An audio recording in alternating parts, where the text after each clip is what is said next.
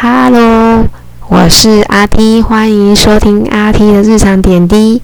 我今天所要讲的是一个言台湾言情作家，但是这个言情作家，其实我要讲的言情作家，大部分都很多都没有在出书了，要不然他就是转换频道，我不知道，因为我其实比较常接触就是一些，嗯，以前已经存留存很久的出版社。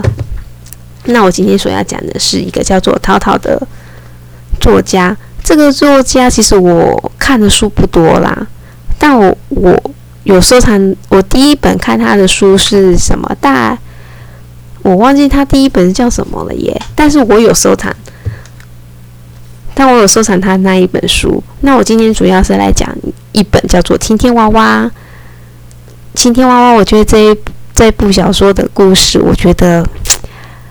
很流畅，很温馨，因为这是一个叙述一个自闭、拥有自闭症的男主角，跟一个开朗、笑声爽朗的一个女生的爱情故事。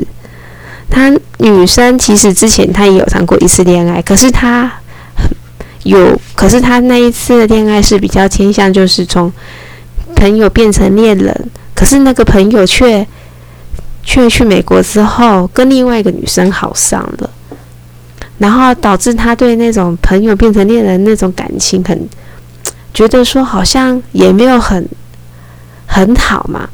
那自闭症男生就是他觉得，哎，他对这个自闭症患者的男主角很有感，很有很很有好感。然后男主角他其实就比较一板一眼，他有强迫症，他。在固定什么时间要做什么事情，他其实他都心里都已经安排好了。如果没有按照那个时间做什么事情，他会很焦虑。那起因就是因为男主角他的家中需要有一个人去帮忙，去帮忙煮饭之类的。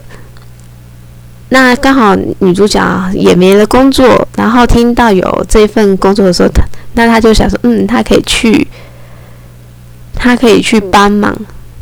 然后他去帮忙，所以呀，我觉得这一部故事，我觉得还蛮蛮流畅的，所以我就把它收了起来。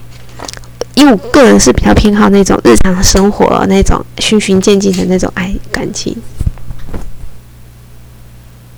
所以呀，我还蛮推荐喜欢看言情小说，比较喜欢那种。